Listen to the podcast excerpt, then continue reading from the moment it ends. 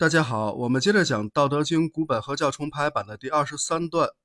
这一段是帛书本《道德经》道篇的最后一段，是通行本《道德经》的第三十七章。但是根据我的重新排序，这段话应该是和前面的第二十二段相关联的。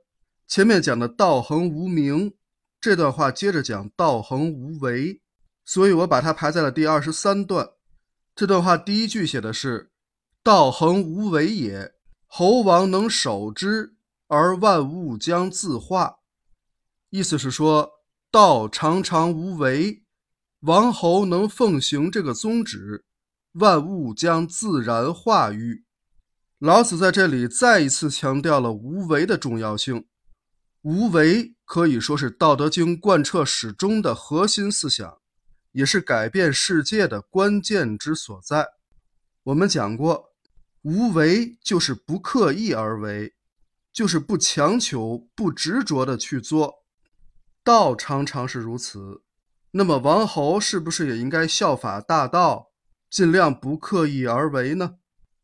这句话与上一段中的“道恒无名”，然后是“侯王如能守之，万物将自宾”，是大致相同的句式。一个是讲无名，一个是讲无为。都是劝诫王侯的，也就是劝诫统治者的。无名使万物自然顺服，无为使万物自然化育。所谓化育，就是繁衍生息的意思。化就是变化演化，引申为繁衍生息。所以说，统治者如果能够奉行无为而治的宗旨，万物必然能够自然和谐的繁衍生息。事实上也是如此。我们看中国历史上少有的几个盛世，比如文景之治、开元盛世，包括后来的康乾盛世，都在一定程度上采取了无为而治。包括近代的中国也是一样。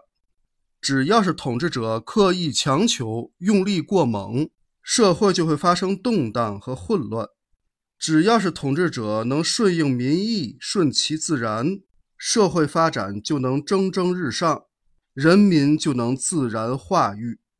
通行本《道德经》把“道恒无为也”改成了“道常无为而无不为”，这就是画蛇添足了。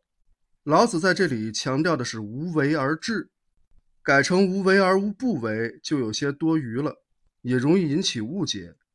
帛书本写的还是“道恒无名”，这应该是写错了，跟前面那段重复了。